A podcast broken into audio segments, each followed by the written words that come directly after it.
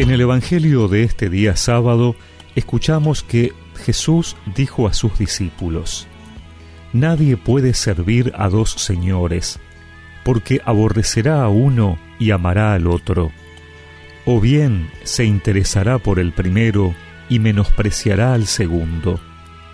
No se puede servir a Dios y al dinero. Por eso les digo, no se inquieten por su vida, pensando qué van a comer, ni por su cuerpo, pensando con qué se van a vestir. ¿No vale acaso más la vida que la comida y el cuerpo más que el vestido? Miren los pájaros del cielo, ellos no siembran ni cosechan, ni acumulan en graneros, y sin embargo el Padre que está en el cielo los alimenta. ¿No valen ustedes acaso más que ellos? ¿Quién de ustedes, por mucho que se inquiete, puede añadir un solo instante al tiempo de su vida? ¿Y por qué se inquietan por el vestido? Miren los lirios del campo, cómo van creciendo sin fatigarse ni tejer. Yo les aseguro que ni Salomón, en el esplendor de su gloria, se vistió como uno de ellos. Si Dios viste así la hierba de los campos, que hoy existe y mañana será echada al fuego, cuánto más hará por ustedes, hombres de poca fe. No se inquieten entonces diciendo qué comeremos, qué beberemos o con qué nos vestiremos.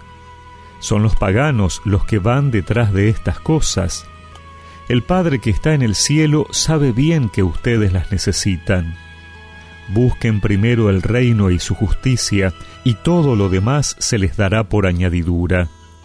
No se inquieten por el día de mañana, el mañana se inquietará por sí mismo. A cada día le basta su aflicción.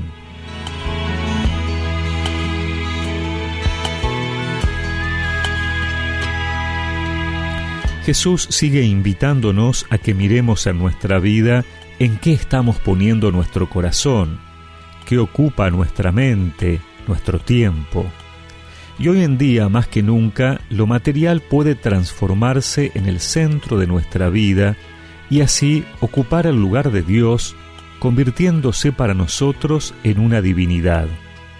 El Papa Francisco dice en Evangelii Gaudium que hemos creado nuevos ídolos. La adoración del antiguo becerro de oro ha encontrado una versión nueva y despiadada en el fetichismo del dinero y en la dictadura de la economía sin un rostro y sin un objetivo verdaderamente humano. El dinero debe servir y no gobernar. El problema es que la ambición por lo material o el dinero se puede transformar en algo adictivo que consuma nuestra vida ya ni siquiera disfrutamos de las cosas verdaderamente bellas y nos olvidamos de lo realmente importante, la vida con mayúscula. Esa que no se compra, esa que es un don de Dios y que como aceptación implica una respuesta confiada en la providencia de Dios, alejada de cualquier obsesión y preocupación constante por lo material. Por eso Jesús nos invita a buscar primero el reino de Dios y su justicia.